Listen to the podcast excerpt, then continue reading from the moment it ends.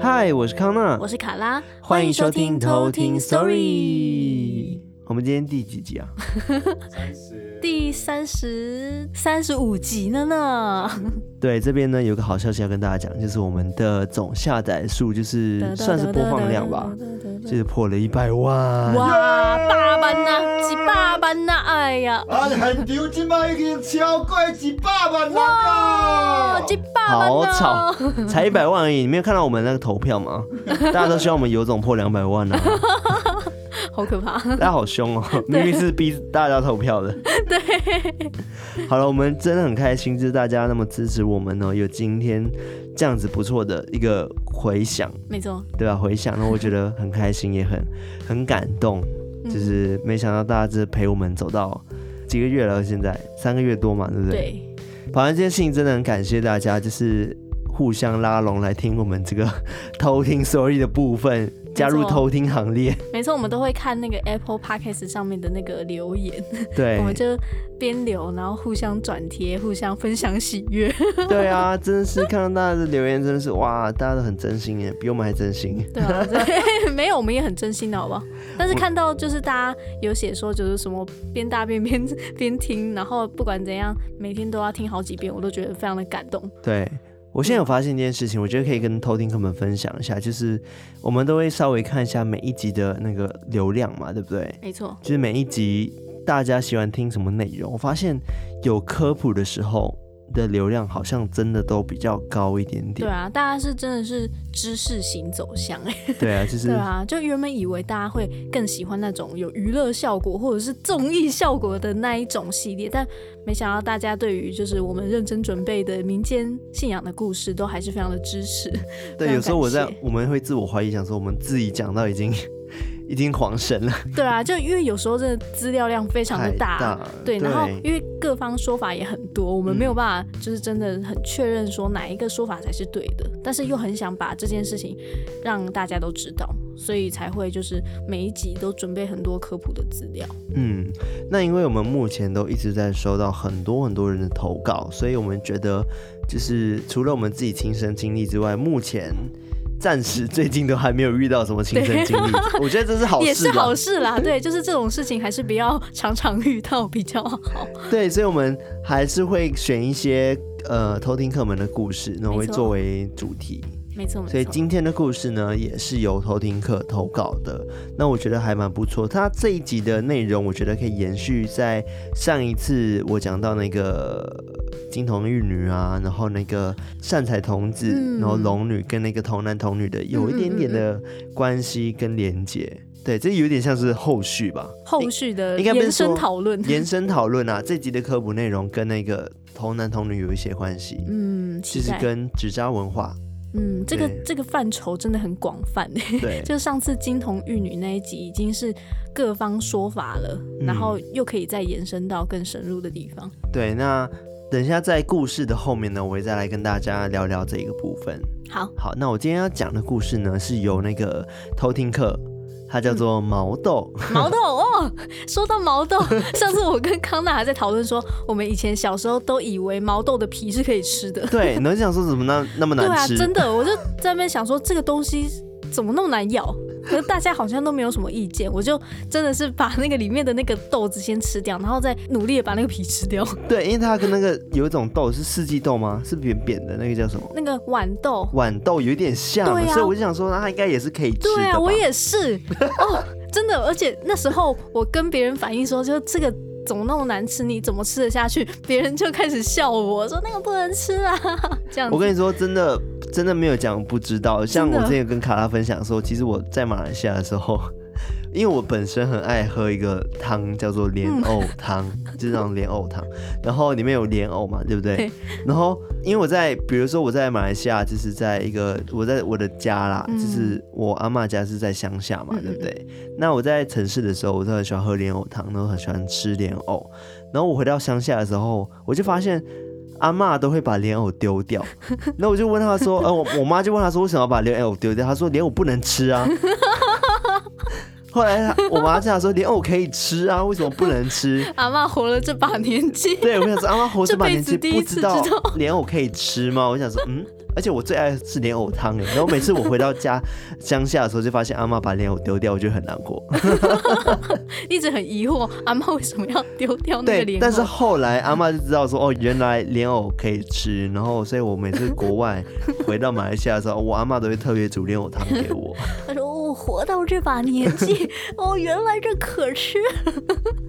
可能他们觉得很难吃，就很硬还是什么，但是我觉得莲藕汤真的很好喝，然后莲藕也很好吃。嗯好了，我们离题 了，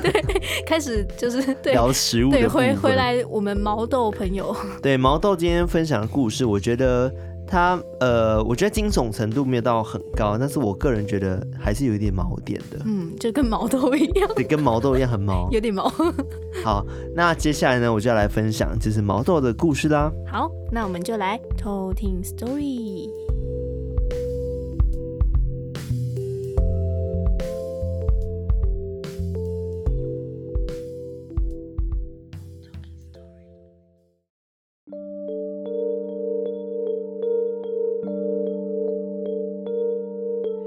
今天要分享的故事是毛豆小时候的故事。毛豆小时候呢是住在台北县的某个小镇里，他们家的前面呢有个双向道的马路，家的后门呢从阳台看过去，则是一片田园。国小也在他家的附近。在以前的时候，他们家是开诊所的，也算是镇上相对比较优渥的一户人家。所以家里都会给毛豆啊找家教老师做一些课后辅导或者补习。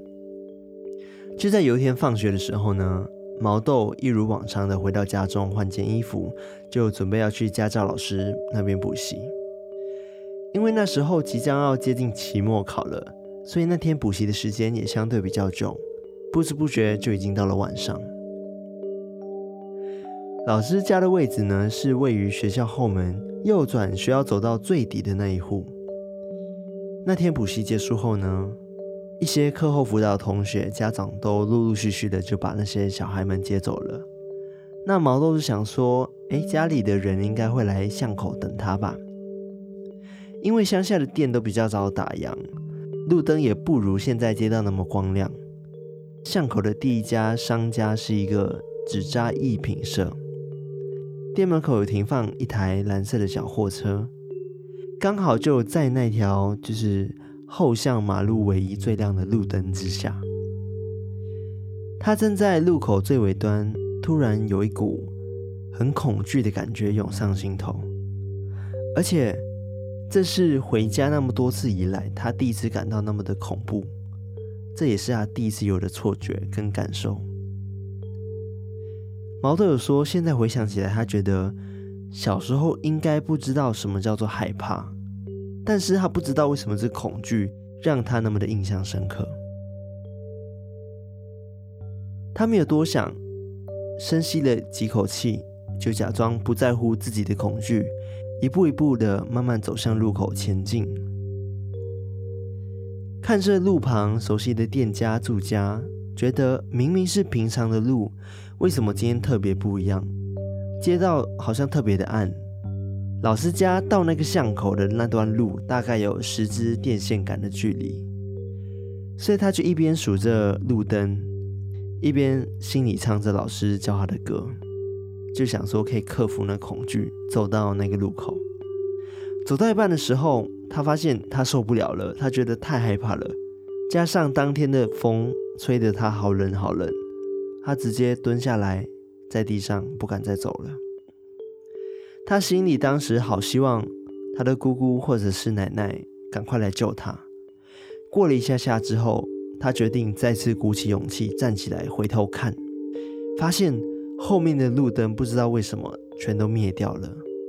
他很想回去找老师，可是那条路已经暗得完全不敢再往回走。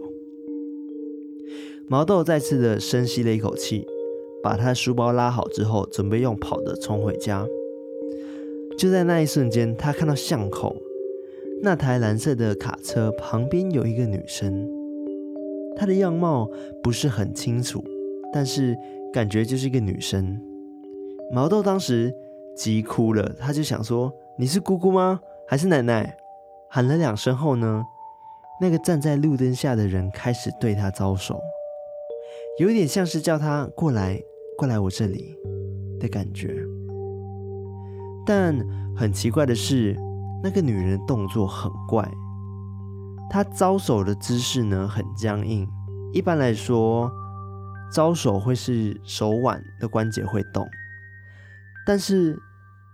那个女人招手的动作有点像是她的手肘在动，她的手腕完全僵硬的，就向她挥舞着。但当时她太害怕了，想说看到那个女人会不会就是自己的姑姑，她就边跑边哭了，一直讲说：“姑姑是你吗？姑姑是你吗？”一直问。等到他跑到路口的时候，他就看到那个纸扎一品社的师傅正在做那个纸房子。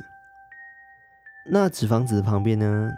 就站着一对金童玉女的纸娃娃。然后他马上就跑到卡车的周边去看看刚刚对他招手的人在哪里。毛豆顺着卡车绕了两圈，怎么都找不到那个人。师傅也抬头看了他一下，就想说：“哎、他到底在干嘛？”毛豆发现刚刚的人不见后，就很慌张，马上冲过了马路，就回到诊所的家里。一进到诊所，他就看到今天诊所很多人，病患很多，一排的椅子都坐满了患者。那就跑到奶奶那边，就问奶奶说：“啊，你刚刚有去路口接我吗？”奶奶就说：“没有啊，我刚都在帮你准备便当，我都没去路口接你。后来他就想说，哦，那应该就是姑姑来接我吧。他就跑到问姑姑说：“啊，姑姑，你今天来接我吗？”姑姑就说：“今天的患者很多，很忙，所以没时间去接你。”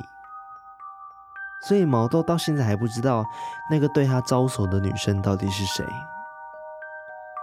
当时他明明是边跑边看着他的，可是他真的不知道那个女生到底是什么时候不见的。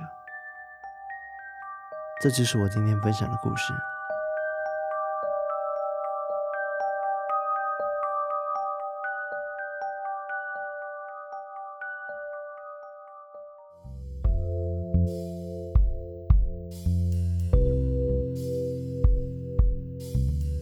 啊，就是我刚刚听这个故事，因为他说那个招手嘛，嗯，对我就一直在想象说他到底是怎么招的。就我我还在那边比那个手的那个姿势，就一般是这样嗯来来来这种，然后他是你说他是这样手手腕不动，然后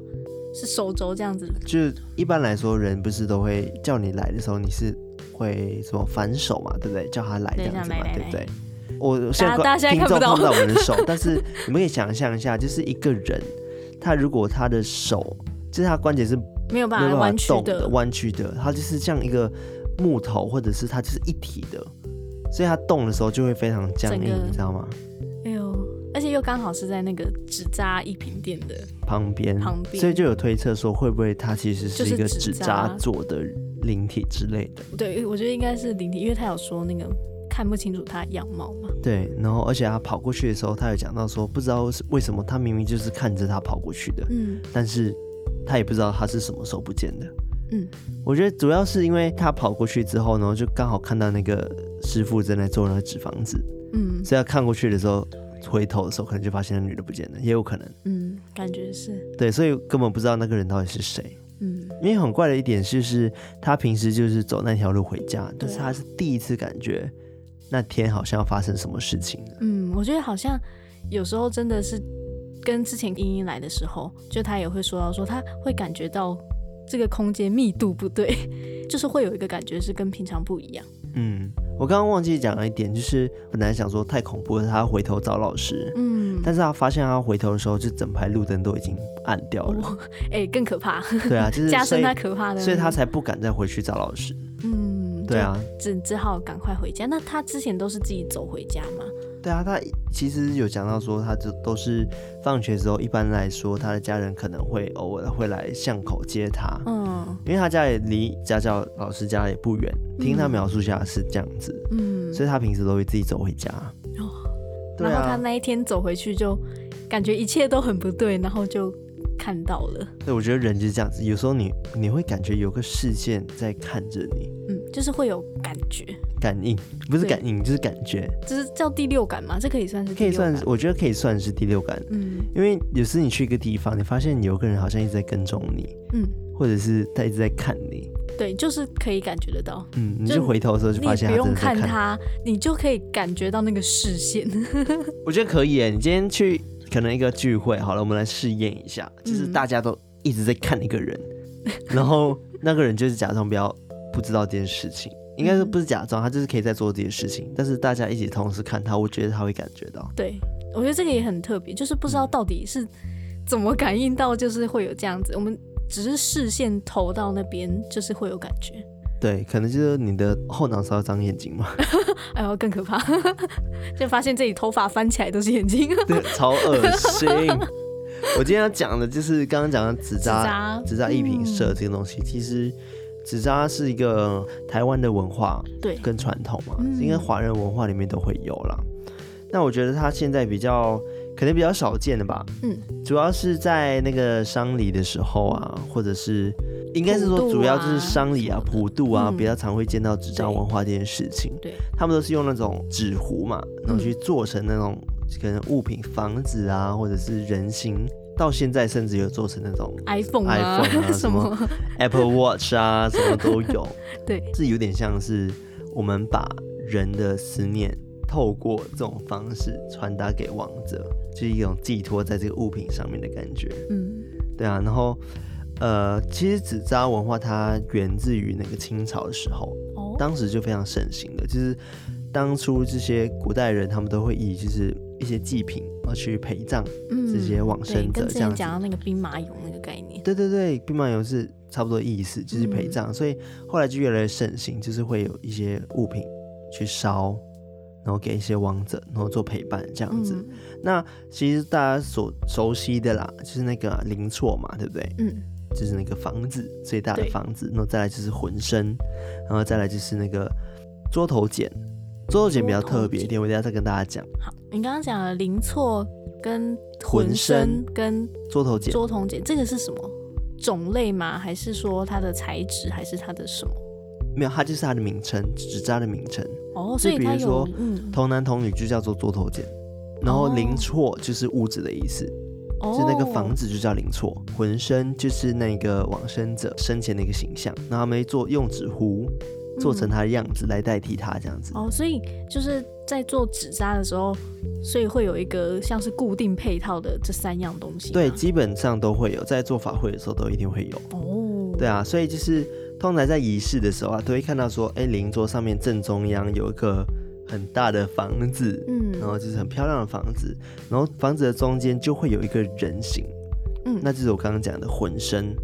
那浑身就是主要是帮他做仪式嘛，嗯就要一起代表着他，然后要把这个房子啊，或者是这些仆人烧给他。刚刚讲到说，这正中央有那个浑身之外呢，左右就会有那个童男童女嘛。嗯这童男童女之前我讲的金童玉女那一集有讲到的。嗯那童男童女，男生叫做勤勤快，快然后女生叫做伶俐嘛、嗯对。另外一种说法是男生叫做清洁哥，嗯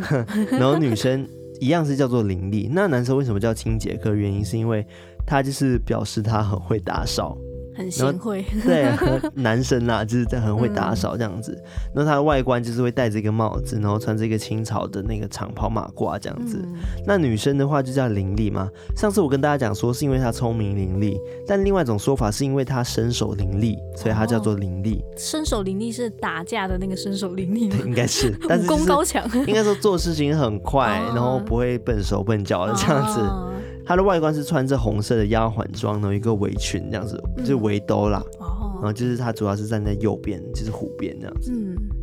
在那个灵错旁边，其实还会有一对男女，叫做金童玉女。嗯那之前有讲到说她是算是神职人员嘛，嗯她的工作比较像是带王者走过奈何桥，嗯，就是走过银桥或金桥这样子。哦，对啊所以他们就固定在那边，像是接待人员这种概念嘛。对，但是好像不一定每次都会有。哦，先要先看这个呃往生者他生前有没有做一些好事，什么等等的，嗯对啊，然后主要是那个刚刚讲的灵错嘛，嗯灵错就是在阴间，就是主要他需要去居住的一个房子。嗯，那要怎么去让房子有主人这件事情，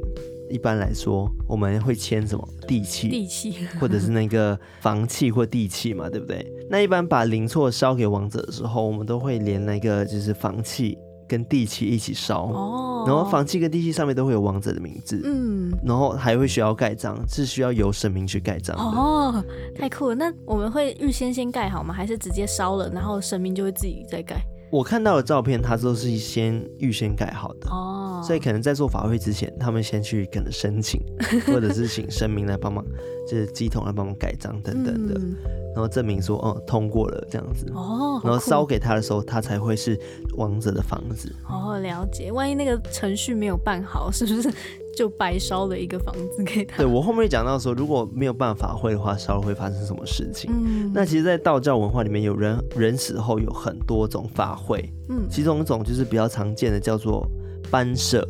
就是班颁社发奖品的颁，嗯，然后赦免的赦。班社对，班社主要是请太乙真人就是颁发那个赦免书，因为人呢、在生前难免都一定会犯一些错误嘛，对不对？所以这个仪式有点像是帮就是亡魂去赦免他生前所犯下的罪。通常一般人就是正常人啊，就是可能正常的死去、自然死亡的，都会去做这样子的仪式，就是刚讲嗯班社的仪式。哦，那像如果怎么去颁赦，就刚刚讲请太乙真人来颁发这个赦免书嗯嘛，对不对？他就会请那个社官跟那个社嘛帮忙传达，就是一起烧给他们，嗯然后去就是让那些呃亡者叫什么赎罪，然后赦免这样子，从此以后他就可以过奈何桥了这样子。哦，这算是申请良民证的概念吗？这样天主教好了，不是会告诫吗？嗯，这个的意思有点像是跟太乙真人告诫，是哦他帮你把你的之前的罪孽都已经去除掉、赦免掉。嗯然后就可以过那个桥。对，就可以去投胎转世哦等等的。那刚刚讲的是自然死亡的，那如果是意外死亡的话，等于说他根本寿命还没到就死亡的人，嗯，他们就是会有算是冤生而死的，你知道吗？嗯冤死的嘛，所以就会有一种仪式叫做打城、破城，就是打打架的打打，的然后城堡的城，打城对，然后另外一呃或者叫做破城。破城。所以听起来就是要把一个城给打破嘛，或者是打一个城或者破一个城嘛。嗯，所以在纸糊里面，他们会做成一个汪史城，就是一个城堡的样子。嗯然后那个亡魂就是一样会有那个人会在里面，主要是把那个城去打破，哦，然后就把那个呃冤死的魂救出来，然后再进行超度。哦所以会有一个仪式叫做刚刚讲的打城或者破城，嗯对，这个也是一个仪式之一，比较常见的两个仪式。嗯，对啊，那我有小疑问，嗯。如果是自杀的人呢，就是他会有特别的范畴吗？还是说会归在可能意外身亡的那个部分？自杀的人他会有另外的一种说法，他不不是在破城跟打城这件事情，因为他是自我了结的，嗯所以他比较如果是以佛教来讲说，其实自杀算是一种罪，嗯，所以他必须要去赎罪，哦，所以比较没有讲到这部分，就是嗯自杀文化这件事情。嗯对，那对，就是有些人会问说啊，纸扎纸扎品烧给王者的时候，他们真的都会收到吗？这件事情，嗯其实基本上只要透过法会或者一些入错的仪式，都会正常都会收到。嗯，主要是为什么要透过仪式？原因是因为如果你只是自己去烧，然后烧给王者的话，他们可能在中途就会被一些孤魂野鬼抢给走，抢走了。所以通常会办法会原因是因为需要一些神明或者护法来护持，哦，所以他才会保证他保证送到送达 送达那个王者那边。哦因为那些孤魂野鬼看到这些护法，他们会害怕，所以就会不敢靠近。嗯哦，原来如此，对啊，就要通过一个正常管道送到他们的手中。对。那另外一个就是我们最常烧的东西是什么？冥纸，对不对？对，冥纸呢，它其实是烧纸钱嘛，它其实有几种说法。那这个资料来源是来自于那个宝比闹上面嗯的资料，他就讲到说，其实我们一般都会听过家长或者长辈们会说什么，孩子自己会带钱来。嗯，那其实民俗上的观点是这样子，每个孩子出生前呢，他们会跟地府里面的那个库官去借钱，你知道吗？就是先一笔那个生活费， 哦对，先带在身上，然后再进行投胎转世到人的身上这样子。所以当人死了之后，他就必须要先把这些钱还给他们，嗯，所以呃，生者就要帮忙烧这些钱，然后去还钱这样子。哦，对，但这个是一个说法。那另外一个说法是，生者会希望亡者多带一点钱在身上，因为毕竟他们要到了一个陌生的地新方。地方需要一点资金发展，对，而且地府可能会有一些官员嘛，嗯，他为了让他方便打通关啊，哦，还要对不对？这种 所以就让他多收一买点费钱，对，收买费有可能是这样子，所以他们就会多烧点钱嗯给他们在地府或者是阴间的时候可以去使用可以去使用，嗯然后可以用这些钱可能可以交到好朋友等等的。 啊，这种酒肉 朋友这样，对啊，因为其实我觉得，毕竟鬼是人变成的，嗯所以人间的规矩跟就其实是有鬼界的规矩有些其是实是相相符的，对因为毕竟是人变成的，对所以他们也把这个东西带到地延府续去到地府去，嗯对啊，所以我觉得都是一样的，嗯人间发生什么事，地府都很可能发生。嗯就像人间交到酒肉朋 友，但是在地府鬼也界会也交有到，对啊，可能一些损友什么的，嗯， 可能约你说，哎、今天要不要去吓人？感觉就 会有， 对啊，感觉就一定会有啊。还其实会自己结盟这样子。今天要不要上线？ 对，所以所以其实我们，嗯、我觉得是这样子啦。因为纸扎，如果你你你个人觉得他们是真的会收到的吗？嗯，我觉得会，你觉得会是不对，是？就变成是说，因为我们我觉得也算是人生，应该生者的思念可以传给亡者，对我其实我个人是觉得，就是纸扎这个东西比较像是抚慰生生者者的概部念分，因为他会被收到这件事情，你不会知道。这老实说，我们我们嗯根本没有经历过，我们根本不会知道说我们对，在很难验下证面啦，对啊，对，虽然说有些人说他会被托梦，说哎、我收到了这个东西，哦对但是或许那是因为我们人烧给他之后，我们得到了安心，才会梦到这件事情。我觉得很有可能啊，嗯，就这跟件事之前那个外公回来的那个那一集的 Mandy，他的对阿姨梦到了外公坐着他的船啊 回来找他的这个概念一样，对，因为其实家属或者亲友，你们会很希望就是你的可能离世的亲朋好友们，可以在另外一个世界过得衣食无忧等等的。嗯所以你会希望他烧多一点东西给他，嗯但是其实我觉得反向的，其实只是在安慰世间的家属。嗯，你知道吗？就是因为毕竟他们已经离开了，所以你其实烧很多这件事情，其实也代表说你到底有多思念他。对，对我觉得是这样子的。但是我觉得啦，还是回到一个点，就是比起在他死后帮他办一个很盛大的仪式，不如或把者握是当烧下，嗯很多东西给他，不如我们好好的还在世的时候，亲友在世的时候，好好尽孝道，然后把握当下，这才是最重要的。我觉得对啊比起后面要去烧很多东西给他们，还来得更好。嗯，真对的啊。突然觉得有 点对，又开始沉重下来。应该说，爱要及时，对，我觉得爱要及时啊。当然我知道每个人都有不同的苦衷对，可能家他家有本难念的经。对也有可能是因为他在世的时候，他真的没有办法照顾到家人什么的，所以他只嗯能在死后做这些事情。那我也不用去特别去讲，因为每个人就是真的都不状况都不不同都不同，所以 所以我不要说死说啊，你就一定好好的要怎么先样尽孝道嘛，不要在那边后悔，因为也不能说死啦，因为我知对啊道每个人都真的太都复不一杂样了。对，那刚刚讲到纸扎文化这件事情嘛，嗯，我觉得纸扎文化其实它真的是需要被传承的，因为它是一个很独特的技术。零错或者纸扎人，其实他们的功法都蛮细的，嗯，他们都需要用一些竹子啊，或者是一个呃束带什么去把它绑好啊，嗯然后他们也不能用一些有铁的东西，他们要怎么去把它固定住，也是一个困难的事情啊，因为是想拿来烧的，嗯，所以他们必须要可能用一些布，或者用一些刚刚讲的纸糊去做，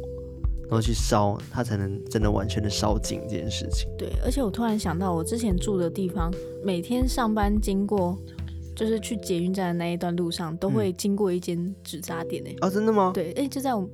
我们附近而已，啊那边哦，有一个巷子，就是我那时候天天经过，也都是看到他在做，就是房子啊，或者是有坐车的那种纸扎。嗯嗯嗯，对，我突然想到，它是一个很老的店吗？对，很老的店，就是那种一楼的那种透天厝的那种，嗯然后一样是有阿公，然后在那边做纸扎，然后我有看到是他们都会拿那个很多木条，要先去做成那对，个那骨个竹架，子，对，没错，那对个房子的时候需要这样子。对对对，然后再去用一些五颜六色的那个纸糊再去把它做成那个外观的样子。对，其实后来到现在，其实很多人都用那种布，嗯，或者是可能用一些呃，其实也有人用塑胶啦，哦但是比 较不因环为保塑一点。胶是真的相对下比较不环保啦。嗯但是随着时代的转变，大家为了方便嘛，所以还是会用一些塑胶的材料 嗯，去做，因为毕竟塑胶的颜色成也比较对多，哎你也成不用本低对你输出颜色是这样子的。哦，对啊，所以所以主要是你刚刚讲到一个重点，就是刚刚那间店是很老的店，嗯，其实对，这个文化已经慢慢的，可能快要消失，如果没有传承下去的话，对，现在还其实还是有一些年轻人在做这件嗯事情，就是而且我接手下去，对我在找资料的时候，我发现一个二零一六年的报道，我觉得这个还蛮不错的，就是有个法国的人，就是法国一个专专门在策展的人，他来台湾旅游，然后他就有就在一个碰巧之下，他看到了呃丧礼上面有人在烧那个看起来纸扎很漂亮的一个祭品，他就觉得呃为什么他们在烧一个那么漂亮的东西，所以他后来就去了解了这个文化，嗯，然后也找到了台湾的一家传统的一个纸扎老店，这样子，他们直接被法国跟那个台湾的文化部邀请到法国巴黎的那个凯布朗利博物馆，然后进行了一个特展，这样子，然后那个嗯特展就叫做 Palace Paradise，、哦就是那个极乐天堂特展这样子。哦，然后我觉得很棒的是，因为它直接让国际看到了台台湾湾的这个文化，这个纸扎糊纸的文化，我对啊哦觉得很棒，非常的不得了。对啊，其实这件事情已经过一段时间了，但是我到现在才发现这个新闻，对我啊觉得有点可惜啊。我发现太晚这样 子，因为我觉得这个是一个很棒的一个、嗯，很，棒、很了不起的一件事情。对啊，看完这些新闻之后，我觉得我很敬佩从事这个行业的人，嗯因为他们一直很努力的想要传承这个文化的精神，嗯，真的很值得去敬佩这样子。对啊，对，因为我觉得纸扎品它真的不是一个单纯的美术品。嗯因为它的含义真的非常太非多常了嗯深厚，因为它夹杂了人对往者的思念等等的，嗯，所以我觉得它是一个很值得被传承下去的东西。对啊，但是其实现代人真的是越做越简单 了，因为他们觉得现在都需要 iPhone 啊，可能甚至有跑车什么的 对等等的，所以其实就是随着时代的转变嘛，然后会会去改变这个文化，我觉得。嗯，我觉得改变也不算是个坏事，就等于说我们精神还留着，只是会因应现代的一些趋势去做一些改变，对对啊，符合现代趋势的概念。像现在 iPhone 出到 iPhone 十二了嘛，对不 对？之前我看过 iPhone 七的纸扎，所以现在应该是做到 iPhone 十二的纸 扎。开始与时俱进这样子。对我刚刚一直说纸扎，其实它不叫纸扎啦，就叫糊纸啊，嗯是糊纸做的嘛，嗯所以大家也不要误会这个意思。嗯，他们的工法真的很细，然后你去注意看那个古厝的那个图腾啊，嗯它的颜色都很鲜很精艳，致。很精致。嗯他们都要做一个房子需要花很大的时间。哦，而且我记得刚刚讲到零错，我就想到我之前看那个魔法阿妈， 就有一段也是，就是他们会有做很多房子，然后会放在很像一个小船上面，很多小船，然后上面放很多嗯就是房子，嗯，然后就可以让王者就是跟着那个房子一起就是到阴间去。啊，真的吗？对，就是有这啊一极段。乐世界什么的？对，就等于说可能这栋房子也是留给他们，烧给他们这样子，哦，就边烧然后就是放海这样流。嗯嗯，其实还是有啦。现在如果是以台湾佛教或者道教的那个丧礼的传统的话，还是可以看得到纸杀这部分。嗯对啊，嗯，好，我今天分享关于就是纸糊文化的部分就到这边。如果喜欢我们的节目的话呢，一样就是要到我们的 IG、Telegram 去留言。没错没错，然后我们发现呢，最近的 大家的留言量好像稍微变少一点 点。可能没有抽奖了，大家就比较 动力不足。 等一下讲的大家好像很现实一样。没有啊，我们还是希望大家可以一起来聊这个民间信仰文化这部分啦。对啊，所以当然也有人在下面都会一直都跟我们交流嘛，就跟我们分享他的对于这个事情的看法跟知识。对，然后我们也欢迎就是大家多多一起讨论这部分。没错没错。那我们这边记不记得之前我们也有开放一些题材，就是我们希望说，如果你有相关的故事的话，都可以投稿给我们，像是有关于十八层地狱的啊，或者是关洛音的，关若英，还有什么？我觉得鬼曼童啊，或者是泰国的故事都对，很。养小鬼哦那种养的，小鬼的故事都可以，欢迎投稿给我们，那我们再一起去讨论这个部分。没错没错。那我们下次再来偷听 story，拜拜